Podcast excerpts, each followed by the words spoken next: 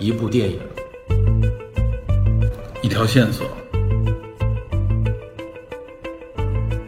带您探寻电影中的科学与知识内核。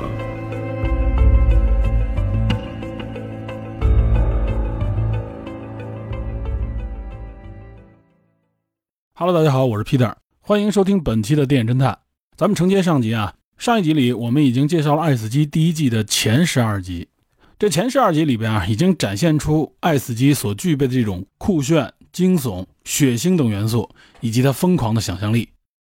那么第三组这最后的六集当中呢，则蕴含着《爱死机》的思想深度，甚至已经展现出了哲学意味。在本期节目当中，我们首先要感悟一下这种思想。当然，在本期里还有一个重点。就是要前瞻一下即将上映的《爱死亡机器人》的第二季，让我们从已经曝光出来的信息当中领略一下第二季的轮廓以及蕴含着的思想。好，下面就让我们从《爱死机》第一季的最后一组这六部短片开始。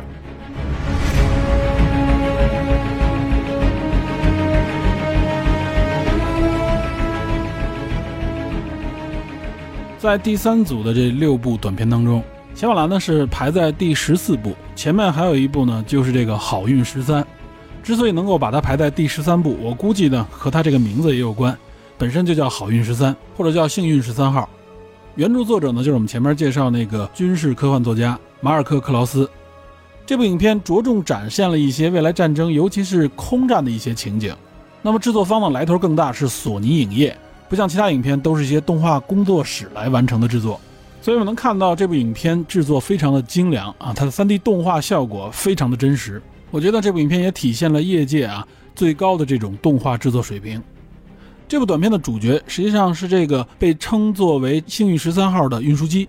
这个运输机呢也提供 AI 辅助的控制，也就是让这个运输机呢成为了一个类似于机器人的设定。在不断的训练和战斗任务当中，这个侦察机的 AI 和驾驶员也形成了某种战斗友谊。这一点主要体现的呢，就是人类和 AI 之间在不断的训练和磨合过程当中产生的某种情感。当然，这个情感我们要打一个引号。但是可以说呢，作者将它很好的融入到了一个战争的环境之下，就显得这个情谊呢，这个情感更加的真切，因为必定可以说是一种生死之交嘛。而且最后这个十三号呢，它实际上是违反了人类对他下的最后命令，拖延了引爆时间啊，最终将敌人干掉。这个故事呢，让我想到了几年前出的一款系列游戏，国内翻译叫《泰坦陨落》。这个泰坦呢，指的就是一种动力外骨骼装甲，类似于一个大型的机器人，具备呢超强的战斗力，而且呢也有很强的 AI，能够完成各种各样的啊极具挑战的任务，不仅仅是战斗。能够正式成为泰坦的这个驾驶者啊，被称为铁玉，铁就是钢铁的铁，玉就是那个驾驭的驭。这个名字我觉得翻译的特别好。那么玩家呢，在成为铁玉之前，要经过非常长时间的磨合和训练，和这个泰坦之间进行互动，然后成为铁玉之后呢，去完成各种各样的任务。在这个过程当中，你会发现你和这个 AI，也就是这个游戏里边这个泰坦，形成了某种特别亲密的关系，展现出来这个泰坦机器人，它不仅仅是一个座驾，是一个被操控的机器人，更多的时候它有自己的性格，而且有自己的情绪，尤其是在《泰坦陨落二》里边展现的就更加淋漓尽致。甚至多次的拯救了玩家，所以我看这个《幸运十三号》的时候啊，就联想到了这部游戏作品。那么我所谓的这个战斗友谊，也就是这个女性驾驶员和这个运输机之间形成的这个友谊、这个情谊，就类似于玩这个游戏的时候体会到的那种啊，和这个泰坦机器人之间形成的那种默契和关系。而且我相信呢，这种对未来 AI 科技的这种设定啊，一定会出现在我们的生活和工作当中。也就是我们和 AI 之间、机器人之间产生某种情感、某种链接，我觉得这也是这部片子所探讨的一个主题。因此，我觉得这第十三部影片它所呼应的主题呢是爱和机器人。那么接下来我们就要介绍一下这个《骑马兰》，也就是第十四部影片。实际上呢，这个第十四部影片也是一个机器人的故事。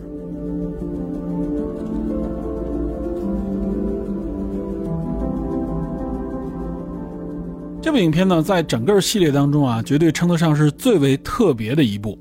而且无论是国内还是国外啊，普遍都认为这部影片是《爱死机》第一季里边最有深度，也是最值得玩味的一部影片。首先，我们看这部片子的片头图标，就和其他十七部影片不一样，可以说是系列里边最特别的。它就是三个方块，所以大家第一次看到的时候啊，都会有点莫名其妙，因为前面展现出来的这些元素都会在影片里边有所体现。那这三个方块代表什么呢？其实我们看完之后，我们应该能体会到啊，这三个方块就代表三块瓷砖。这部作品的原著作者呢，就是我们前面介绍的，可以说是给观众们留下阴影的那部《裂缝之外》的作者，英国科幻小说作家阿拉斯泰尔·雷诺茨。那么这个祖马兰和他前面的作品的风格是完全迥异的。我们必须承认，雷诺茨在《爱死机》第一季里边可以说是大放异彩。他这两部作品和拍出的影片都是上佳之作。影片全长十分钟，制作方呢是这个激情动画工作室，它制作出来的这个视觉效果也非常的独特。不仅呢将 3D、2D 画展现，而且它的这个 2D 画本身的绘画风格也是非常有特点的。我们在《爱死机》第二季公布出来这个预告片当中，能够看到呢，有一部短片仍然是由这个激情工作室制作完成的，它也沿用了骑马兰的这种视觉风格。在视觉上呢，它强调的不是真实，而是一种写意。介绍完这个视觉风格，接下来呢，咱们更多的结合原著来谈一谈这部影片。那么前面我们也介绍了，这部小说也是零五年写就的，而且这部作品在二零一二年啊，在我国著名的科幻杂志《科幻世界》的第十一期转载过。感兴趣的朋友可以去查阅一下啊。我想呢，把这个故事的原文贴在我的电影侦探公众号里边，这样也方便大家来欣赏。因为毕竟是一个短篇小说，加在一起一共也是一万七千多字啊，不到两万字，读起来呢，我觉得也不怎么难，非常快就可以看完。之所以我想贴出来啊，主要是因为我觉得影片针对原著小说啊，实际上是做了一个简化。它所突出的呢，就是骑马的这个艺术创作这么一个创作历程，以及他的这个心路历程。简化掉的呢，实际上是这个记者凯利他身上所展现出来人类的这么一个现状。这部作品显然呢，也是对人类有一些反思和思考。有关什么呢？就是有关记忆。因为在小说的这个设定里呢，人类的这个科技水平又大踏步的发展。所以导致人类的这个寿命呢，可以延长的非常长。具体他没有说能够活多久，但是呢，仅就这个女记者凯莉自己的自述啊，她就已经活了将近有一千年了。也正是因为她活了这么久，所以她说呢，她早在七百年前，她的记忆呢就已经接近饱和了。说白了呢，就是人类的大脑可能已经跟不上人类寿命的这个发展了，存储达到了上限。当然了，这是凯莉自己的一个表述啊。这里我想更多的表达出来的呢，就是说。凯利这样的人类角色，他们认为呢，我们面临的这个信息太多了，太丰富了，我们已经记不过来了。这个时候呢，又加上技术有所发展，怎么办呢？我们就依靠辅助记忆，这里边呢就叫做备忘录助手，实际上就是电脑 AI 来帮助他们进行记忆。这样一来呢，这个七百年来啊，他几乎就没离开过这个备忘录助手。也就是说呢，这个电脑里边存储了大量的记忆信息。从而呢，在这样的基础上，这个备忘录助手就充当了一部分人类的大脑，因为必定呢，人类接触到的各种各样的信息，自从有了这个备忘录助手以后呢，所有这些信息就都存储到了电脑当中。那么，有关这些记忆的反馈和判断呢，就更多的依赖于电脑。这个时候，人类的大脑呢，就不完完全全是一个控制中心了啊，它就不是人类所有思绪的控制中心，更多的去依靠这个备忘录助手。那么人类在做出任何判断之前呢，都会咨询这个备忘录助手。这个时候呢，这个备忘录助手也就成为人类做出判断的一个最重要的辅助工具了，甚至超过了大脑。所以呢，在这样一个前提之下，当这个女记者凯莉接受了骑马的邀请，终于能有机会对他进行一次采访的时候，在乘船抵达骑马这个岛屿之前，就被要求呢要把这个备忘录助手留下。而且呢，被告知不允许带任何的记忆辅助手段，包括纸笔、电脑、手机之类的这些都不允许。这可以说呢，给了这个女记者凯莉相当大的困扰。但是能够采访骑马这个机会呢，她又不想放弃，因为骑马从来没有接受过任何媒体和个人的采访，她一直保持着一个极其神秘的状态。这一点呢，和这个短片是完全一致的。所以最终女主呢，还是放弃了这个备忘录助手，只身踏上了这个通往骑马岛屿的船只。那么在路上，他的思绪呢，实际上就是影片的开端。来到这个岛屿，见到骑马之后呢，实际上他们两个人啊是有一段非常长的、意味深长的对话的。骑马邀请这个女记者呢，一边来欣赏夕阳的同时呢，一边来喝酒。这个时候呢，关于这个红葡萄酒还是白葡萄酒的选择啊，女记者呢就面临了一个啊没有备忘录助手辅助的情况下，她要做出一个选择的情况，这也给她带来了极大的困扰。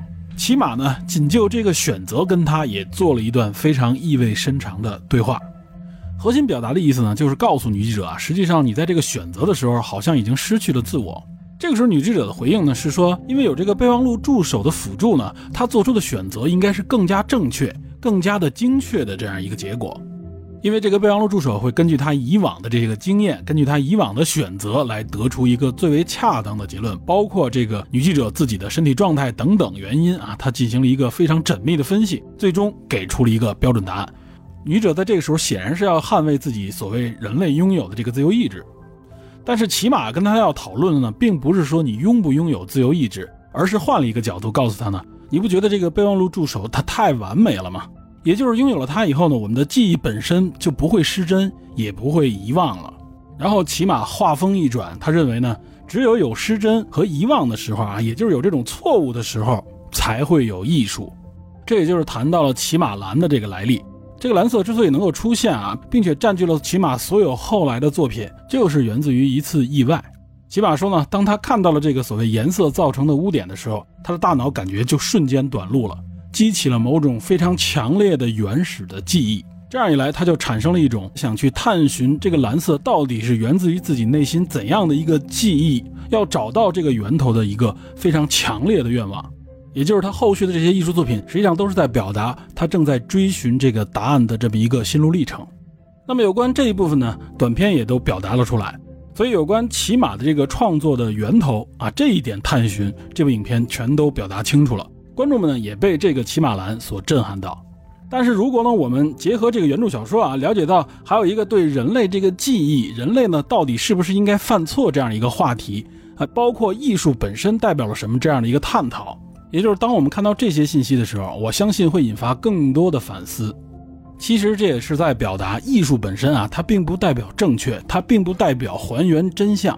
艺术本身呢，就是代表你自己视角下边所看到的那个内容。那个内容呢，一首先代表了你独特的角度，另外一个呢，它很有可能糅杂了你很多大脑当中各种各样的信息、自己经历过的内容以及自己感受到的内容，揉杂在一起以后输出出来的一个艺术表达的观点。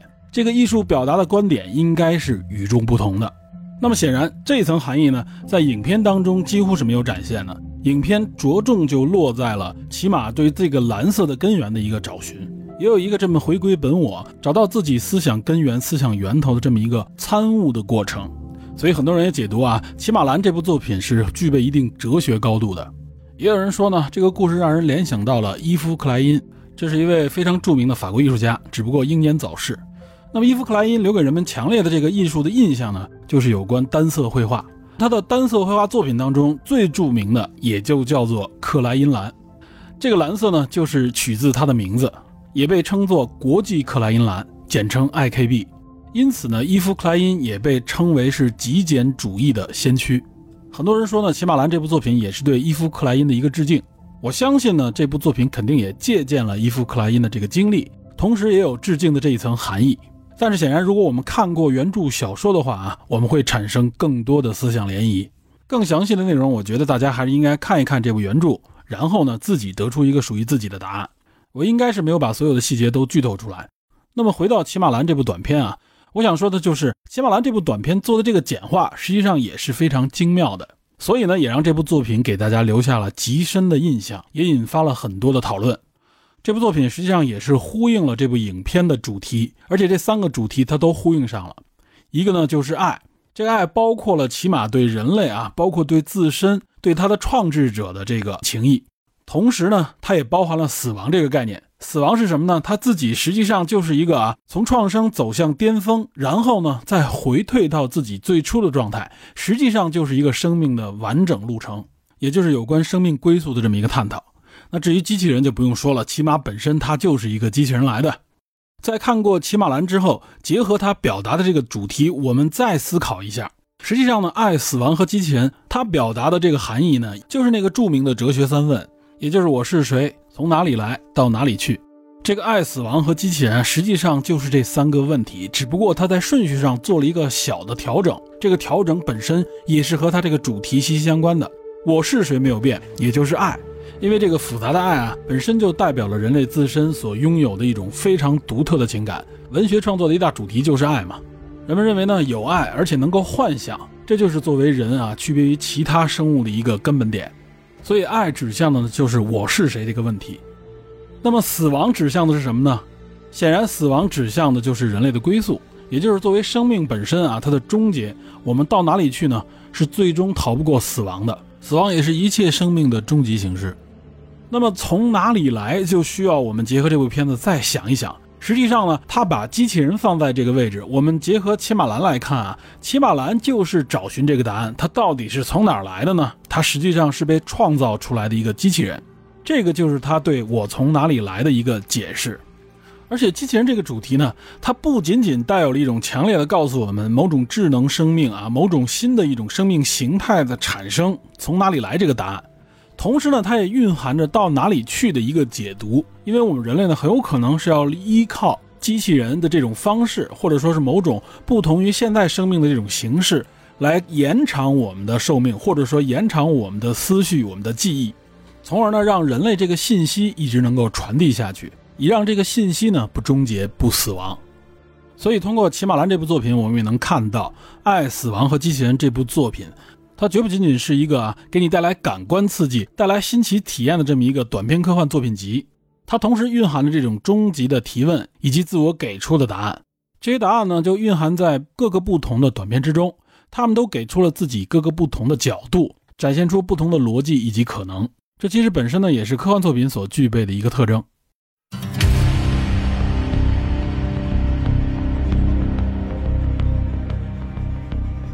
好，我们介绍完《骑马兰》，后面呢还有四部作品。那么后面这四部作品相对来说就比较简单了。比如接下来的这个《盲点》这部作品本身呢，我们前面也介绍了，它是没有原著的，是这个系列当中唯二的两部没有原著的作品。相信呢，把它安排在《骑马兰》的后边，也是呢给观众大脑一个放松的机会。这部片子所展出来的内容呢，给我感觉有点像《守望先锋》，当然视觉风格不完全相同。也就是说呢，这部作品表现出强烈的那种游戏的色彩。几个角色各具特征，而且战斗力极强，所以我相信观众在看这部片子的时候啊，也不会倒过去，看着也很过瘾。而且呢，在结尾处也有一个小的反转，可以说非常有趣。那么至于此片呼应全季的这个主题，我觉得至少包含一个机器人这个元素。再下一部作品呢，叫做《冰河时代》。这部作品呢是《爱死机》第一季里边啊唯一的一部真人角色参与扮演的短片。这部片子呢是由 Tim Miller 直接来导演的。本片的同名原著呢是出版于1984年的一部短篇小说，作者呢是美国科幻作家迈克尔·斯万维克。斯万维克呢也多次获得了星云雨果奖这些重量级的奖项。《冰河世纪》呢被他收录到自己的一个短篇小说集，叫《旧地球故事》。具体内容非常简单，我在这里就不讲了。影片所表达出的这个主题呢和死亡是直接相关的，因为必定它是一个微缩版的人类世界嘛，快速的迭代，快速的终结，又快速的重生。那么接下来一部作品呢，实际上也和死亡息息相关，叫做《架空的历史》或者说替代历史。实际上呢，是假设希特勒六种不同的死亡方式所引发的六种结果。前面我们已经介绍过了啊，他的原著作者就是这个约翰·史卡奇。所以呢，只要他一出现，这个幽默诙谐、讽刺的意味就又浮现了出来，也算是再给观众一次放松的机会。因为下一篇故事啊，将相当的血腥和恐怖。下一篇呢，也就是第十八篇，也是《爱死机》第一季的最后一集《秘密战争》。这部《秘密战争》的这个制作呢，相当的精良，也是属于《爱死机》这个系列当中的顶级水平。但是这个故事呢，只有一个核心，也就是指向死亡。同名原著小说是一位叫做大卫·埃姆多拉的作者在2016年发表的。故事的背景呢，发生在1942年的苏联。42年大家知道啊，苏联已经处于卫国战争时期，也就是对抗纳粹德国的侵略。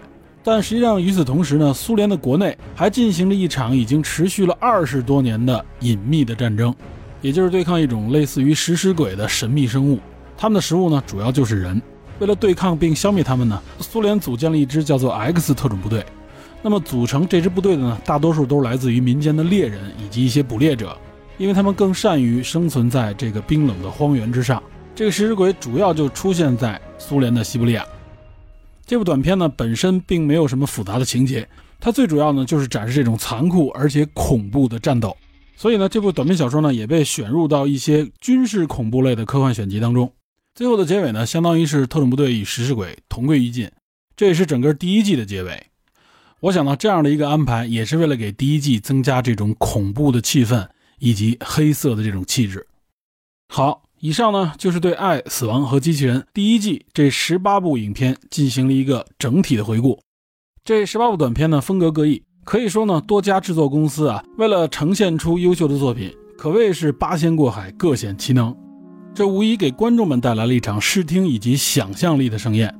最终所呈现出来的就是指向这个主题：爱、死亡与机器人。在这里呢，我着重的介绍了两部，一个是这个《裂缝之外》，另外一个呢就是《骑马兰》。那么接下来呢，我要对这个即将上映的第二季做一个简单的前瞻。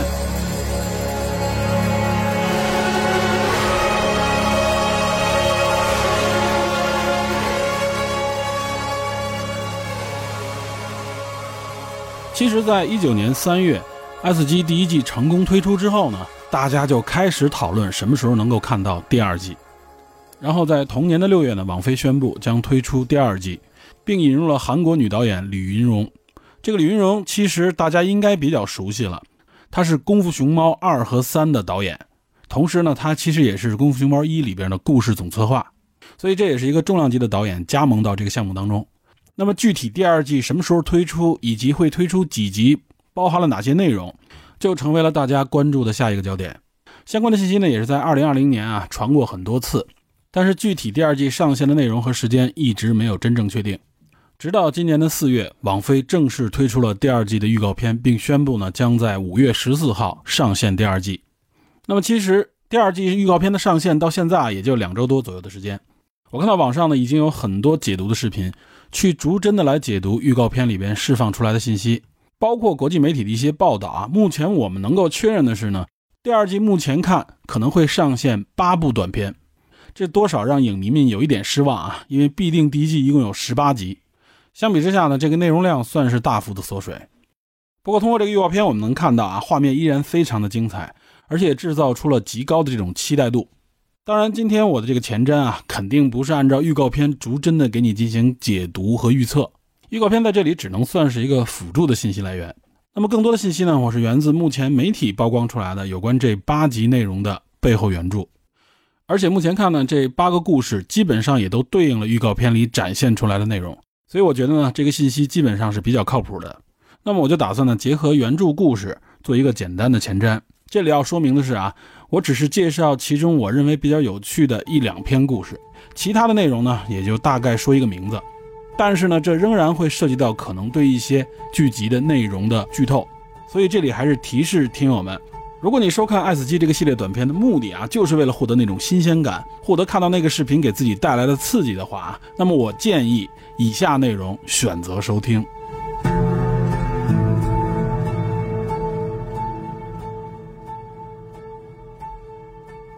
前面我们说了，第二季呢一共是八集，那么它的这个短片的编号呢，就是从十九一直排到了第二十六。通过透露出来的信息以及大家的进一步挖掘啊，目前这八部短片的名单，我先给大家简单介绍一下。第一篇叫《灭杀小队》或者叫《清理小组》，实际上也就是预告片里我们首先看到的情节：一个亚裔女性问道：“你还好吗？”这一篇我会在后边呢多说两句，会有一个相对深入一点的介绍。那么听到这里的听友呢，我也是再提示一下，在名单介绍之后，后面会有两篇相对详细一点的介绍，肯定就会涉及到一些剧情的剧透。第二集我看网上有人翻译叫《生命牢笼》，我觉得呢应该叫《生命小屋》或者叫《救生小屋》比较贴切一点啊，这是我的一个理解。后边也会给大家解释。而且这一集里出现了一个著名演员，就是迈克尔 ·B· 乔丹，在预告片里边我们能看到他的形象的出现啊，当然是用这个 CG 技术再现的。而且这也是《爱死机》这个系列里目前请到的最大腕的一个演员。第三篇呢叫做《冰》，在预告片里我们也能看到啊，而且它的画风就是骑马兰的那个画风。我前面介绍的那个基金工作室啊，它的这个标志性画风。接下来第四篇叫《高草丛》，应该是个恐怖向的内容，预告片里也有展现。第五篇叫《自动化客服》，我们也可以理解为是 AI 客服。这篇结合预告片里边流露出来的一些影像啊，明摆着是一个讽刺搞笑的风格。第六篇叫《屋里屋外》，也就是预告片里边出现的那个一女一男两个小孩，应该是姐姐带着弟弟。这一篇应该也是恐怖向的。那么第七篇呢，叫做《溺水的巨人》，或者说叫《淹死的巨人》。我相信看过预告片的都应该有印象，就是两个人看着一个巨大的脚丫子，这应该就是淹死的巨人的影像。那么有关这一篇呢，后边我也会多说两句。最后一篇也是第八篇，叫《沙漠中的雪》。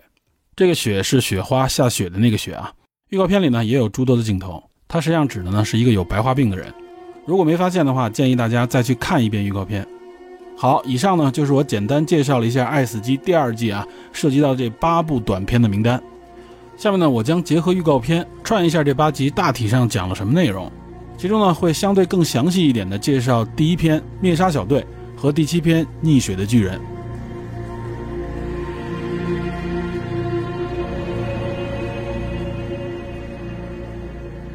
首先介绍这个第一篇《灭杀小队》或者叫清理小组。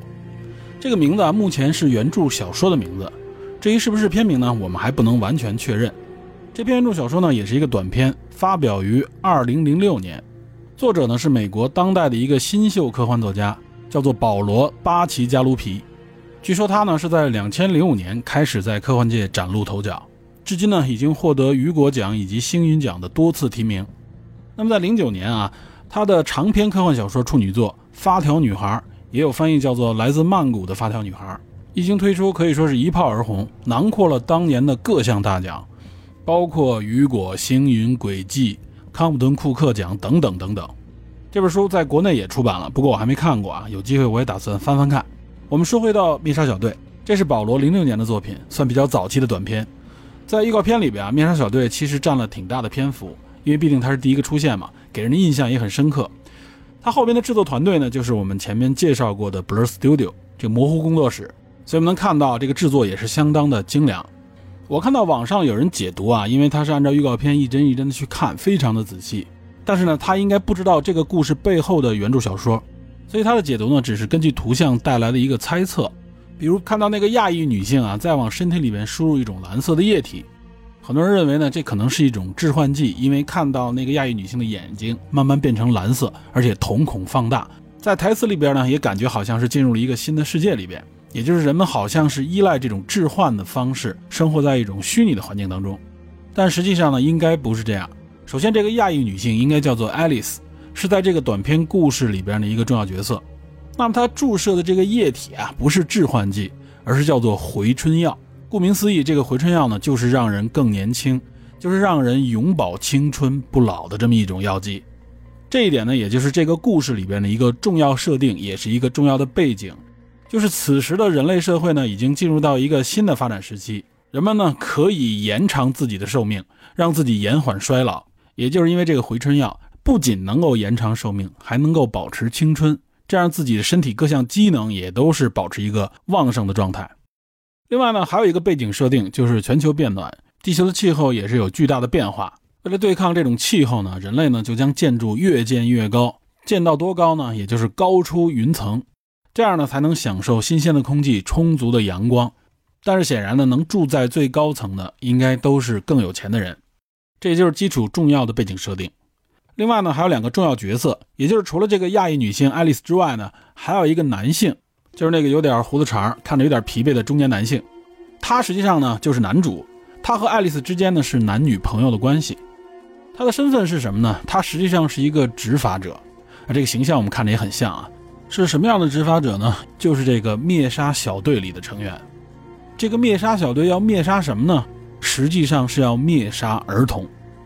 也就是在这个故事的设定里，因为人类的寿命被大大的延长，而且生命质量大大的提高，从而导致一个什么问题呢？其实就是意味着这个世界目前不能容纳更多的新生儿。因为你想啊，这个时候已经生长在世界上的这些人口，他们的寿命被延长了，他们不衰老了。那么如果再有更多的新生儿，会造成什么呢？就是这个地球越来越拥挤，资源越来越有限嘛。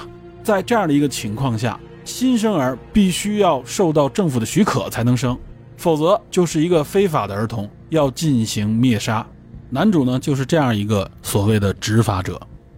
这个时候，大家如果再看一遍这个预告片，你会发现预告片里边有些镜头，包括语言和这部短片有关。这里我提示一下，比如说其中有一个镜头啊，一个大眼睛非常萌的小孩看着屏幕，一边眨眼一边看着这个屏幕。另外前面还有就是爱丽丝，就是那个亚裔女性，她问了男主一句话。为什么要放弃这一切？有人解读呢，这放弃这一切好像就是说要抛开这个虚拟环境，回到真实世界。实际不是这样的。他问的这句话实际上是指向那些生孩子的女人，因为如果要生孩子，首先呢就要停止注射这个回春药。那么显然，女性呢就会进入到一个衰老的过程，因为大家都知道，女性生完孩子以后，实际上从各方面的指标看呢，女性好像都会老上很多，无论是身体的机能还是自己的心理。另外一个呢，显然这种生育是非法的，没有受到政府的许可，他们不得不躲在啊靠近地面的这个生活区里，相对更加贫困落后，更加拥挤，但是呢也更容易隐藏自己。也就是说，为了生育，他放弃了青春，同时呢还要面临被猎杀的风险。所以爱丽丝问道：“为什么？为什么要放弃眼前的这些？”这样听下来，大家就了解了这个故事的大背景以及它的这个大体的脉络了。尤其是我们当前这个社会面临一个啊，我们之前很多期节目都说过的这种生育危机的情况，对吧？就是人口老龄化，同时呢又面临生育大量的减少的这么一个情况。那么我们看到这样的一个科幻故事，它做了一个这样的假设：长生不老，同时呢私自的生育成了一种非法的勾当。这样一个故事，不知道我们看下来会有怎样的感想？那么具体的内容与情节呢，我就不再多说了。希望大家在观看这部短片的时候啊，能够有更多的思考。而且我个人呢，对这部短片还是很期待的，我很看好它。我认为这第一部短片很有可能会成为第二季里令人印象深刻的其中一部。另外还有一个小线索啊，也证明了这部短片在第二季当中的分量。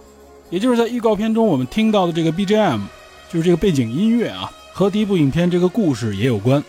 这个背景音乐还挺有来头，它呢是来自于加拿大裔的美国萨克斯管演奏家科林史蒂森，他所创造的一首曲子。这位科林史蒂森呢，经常为电影制作原声音乐。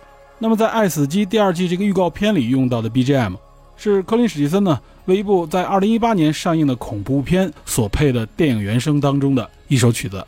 这部电影呢，国内翻译叫做《遗传厄运》，我估计恐怖片爱好者都应该有印象。那么这首曲子呢，就叫做《Reborn》。重生，那么显然重生是对应着这个回春药，那么也许这首曲子还会出现在这个短片当中，因此我觉得这个灭杀小组呢还是非常值得我们期待一下的。那么最后看这篇故事它所体现的爱死机元素，我觉得至少应该有爱以及死亡。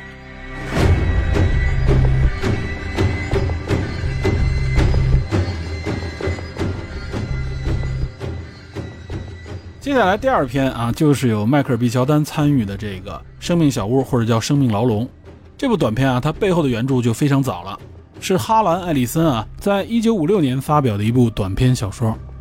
制作短片的公司呢，还是这个模糊工作室。除了迈克尔毕肖丹以外，我们在短片里还看到他将面对一个啊，这个应该是机械狗这样的一个 AI 机器人，样貌呢很像波士顿动力公司生产的那个机器人。这篇故事大概说的就是一个宇航员啊，在一次事故之后紧急迫降在一个星球上面。这个星球上呢，应该有一个提供给宇航员避险用的这么一个空间。但是呢，宇航员在这里遇到了机器人的挑战。那么这个机器人为什么会和人类战斗呢？可能是因为故障，或者因为其他的原因。总之，这个短片肯定是有死亡与机器人这两个元素。第三篇这个冰就是我们前面说的啊，由这个机型工作室制作的。很明显呢，它延续了骑马兰的那种视觉风格。这个故事的原著小说非常新，是二零一六年发表的。小说作者呢叫里奇·拉尔森，是一个比较年轻的科幻作家。他曾经在加拿大、在美国生活过，但他出生在尼日尔，而且目前呢，他居住在捷克的布拉格。那么这个故事介绍的呢，实际上是在一个外星的环境里啊。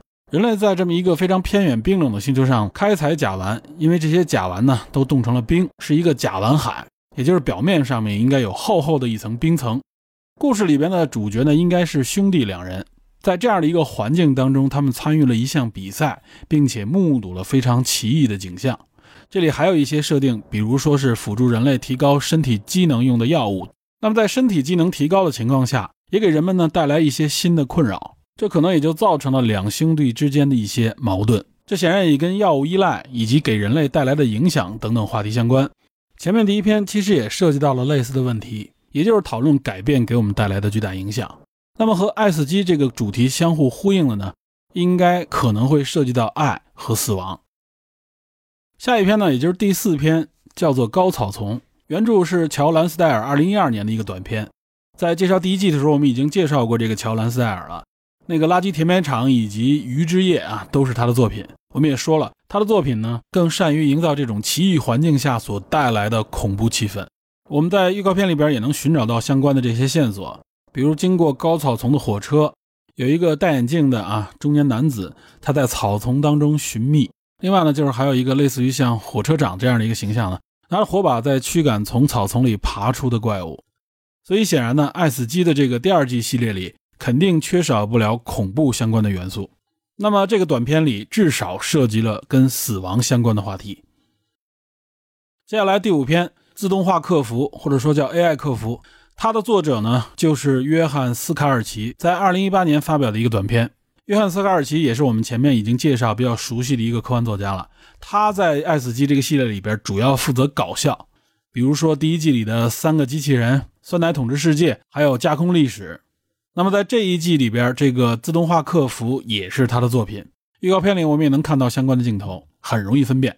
展现出来的呢，显然就是 AI 机器人和人之间的某种冲突，应该就是我们人类呢过分依赖这些机器人之后带来的一些困扰。而且从画面上看啊，还是蛮刺激的。所以这一篇呢，肯定涉及到和机器人相关的这个主题。第六篇屋里屋外，这也是一篇恐怖的故事。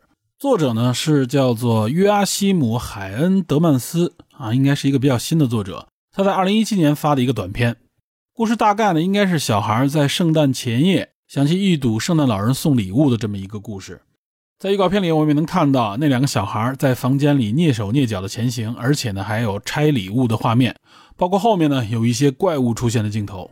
这应该就是这个屋里屋外要讲述的故事。显然，这一篇是给观众带来惊吓和恐惧的内容。它所涉及到的主题应该是和死亡有关。再接下来倒数第二篇，也就是第七篇，就是这个溺水的巨人，或者说叫淹死的巨人。这一篇呢，我也要稍微详细的介绍一下。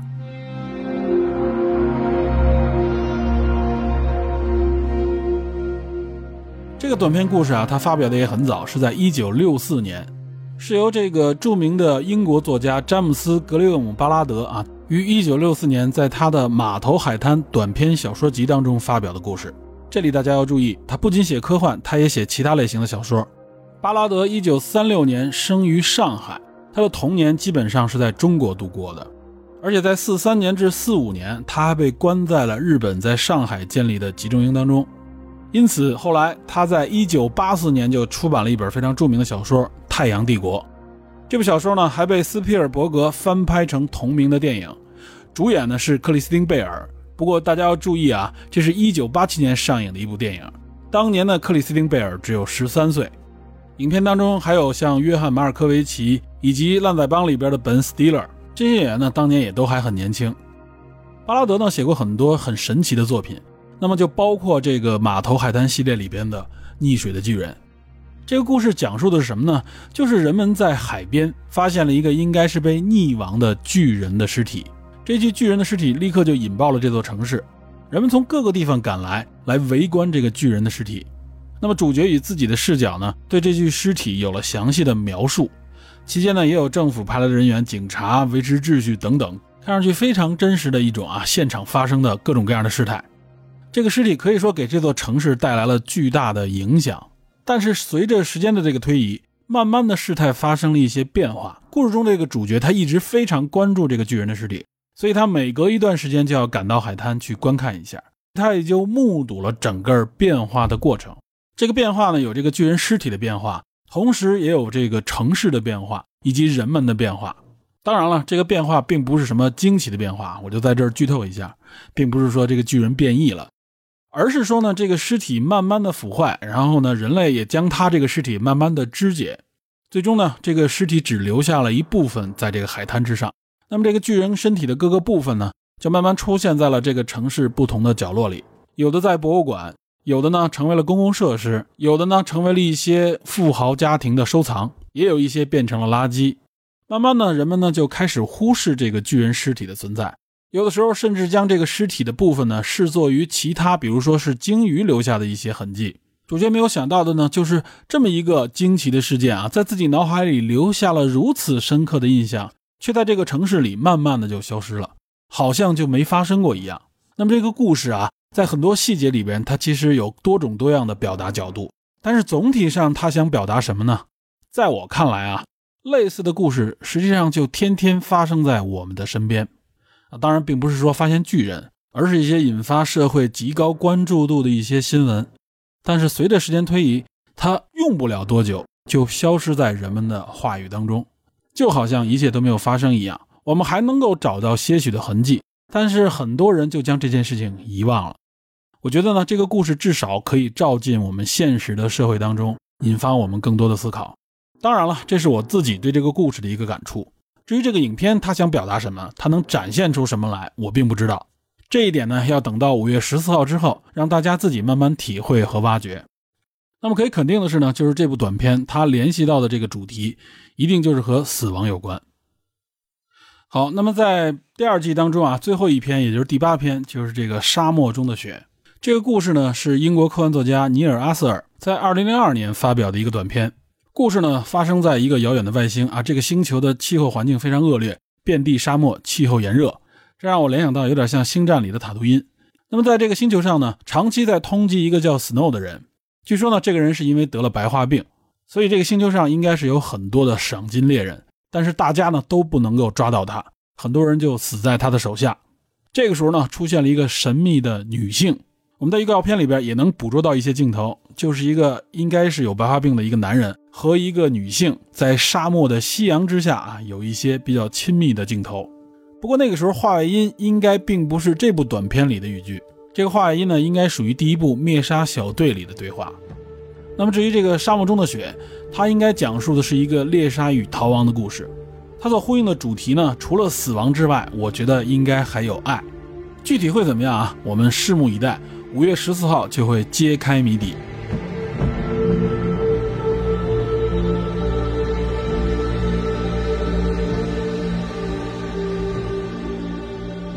好，讲到这里呢，我终于算是把《爱死机》第一季的回顾以及对第二季的前瞻讲完了。我记得《爱死机》第一季上线后不久，就有很多人来评价说，这个无非就是一个短篇小说集嘛，就是一堆科幻概念的堆砌。其实这十八个故事当中啊。里边的这些故事给大家带来的惊喜呢，并不是精彩连连，可能就只有几部闪光点，其他的内容呢，相对来说感觉平平。我非常理解这个评价，这个评价肯定也源自一些比较资深的影迷，或者说是一些评论者。从直观的感觉上来说，我认为也是如此。就是说，因为它有十八部影片整体推给你，有好有坏，有精彩的，有无聊的，这里有你喜欢的，也有可能你不喜欢的。但是呢，总会有一两款击中你，而且在一种眼花缭乱的这种状态下，给人总体的感觉就是高呼过瘾。那么很多人回味一下，就觉得这里真正让他觉得耳目一新的作品并不多，很多概念都是科幻作品里经常出现的。其实我当初的感触也差不多是这样。而且有群友，我记得当年还问过我啊，就是一九年的时候，说电影侦探打不打算？聊一聊这一部《爱死机》，他觉得呢，电影侦探不应该错过这样的一个科幻合集。我当时的回复，我记得好像就是呢，我说这就是一个概念堆砌嘛，里边很多东西其实在别的科幻片里面都有，所以当时也就没有做这么一期节目。那么今天我为什么会补上这一期呢？其实也就是在节目里我提出的感触啊，也就是在后来慢慢的。我在回看这些作品的时候，在品味这些作品的时候，包括去翻看它背后的这些原著科幻小说的时候，我发现了更多的惊喜，而且发现了这里边有很多细节我忽略了。别人我不知道啊，至少我可以保证，就是我再次打开这些短片的时候，每一篇故事我都会仔细的看完，并没有出现这种啊，我记得这个梗啊，我就倒过去就可以了。无论是它呈现出来的视觉上的这些效果以及细节，还是故事里面隐含的这些内容，我觉得呢，都值得更多的来细细品味。这就像短篇科幻小说给大家带来的印象一样，本身呢，它强调的就是创意，包括它在这个短篇小说里所营造出来的一个气氛。很多科幻作家呢都说他们会拿短篇来练笔，因为短篇呢包含了很多火花。毕竟写长篇是非常难的，无论说是科幻小说还是普通的小说啊。实际上写这个故事的时候，既然你是小说，你是虚构的一个情节，你所营造出来的这个世界，如果想让它能够合理、逻辑不崩塌，你写作的时候要非常的小心。如果这个逻辑不自洽的话，就会被很多资深的读者读出来。哪怕可能是普通的读者，他也会体会到觉得不够满意，觉得这里边可能有些问题，因为他指不到那个具体的点，但是总体的评价会下降。所以这就是为什么写长篇是如此的难。短篇呢，往往不需要照顾太多，它就营造一个短暂的气氛和环境就好了。更多的内容呢，它实际上就是靠激发出读者的想象力来进行勾勒。那么实际上这个体验啊，对于很多读者来说是非常有价值的，也非常的有趣。这是为什么大家很喜欢科幻短片的一个原因。同时呢，也有很多长篇作品是基于这个短片慢慢的去延展开的。所以呢，就像《爱死机》的这些短片一样，它一定也会慢慢的去生长、去延展。它延展的可能是想象力，可能会激发一些其他的创作者去创作新的内容。同时呢，它也可能会令一些故事慢慢的去延展，以后说不定会引出一个长篇电影来。另外呢，这些制作团队们也会被更多的人发现。包括他们采用的技术以及处理的方式等等，这些都会慢慢的延展开，发展出新的枝芽。目前网飞公布了，至少《爱死机》还会有第三季。我个人希望它还可以拍更多季。同时呢，我也希望我国的一些视频平台也能推出类似这样的作品。但是不得不承认啊，这几乎是不可能的。为什么？就是因为网飞它提供了一个非常自由的创作环境，这一点是我们最不具备的。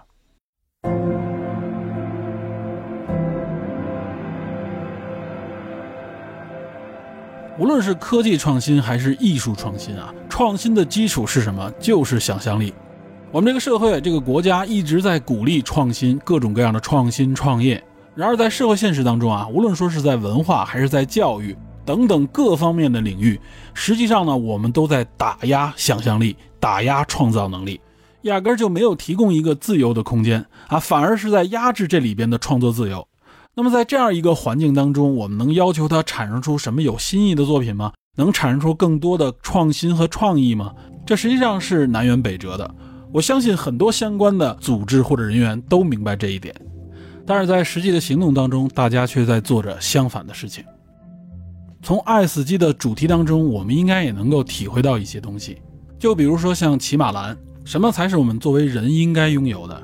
那些犯错也好，那些不同的观点也好，那些不同的角度也好，其实才是我们属于人的标志，也就是我们彼此不同，而且我们可以自由的去发挥，而不应该受到外界或者技术的这种绝对指导，哪怕这些指导是所谓正确的。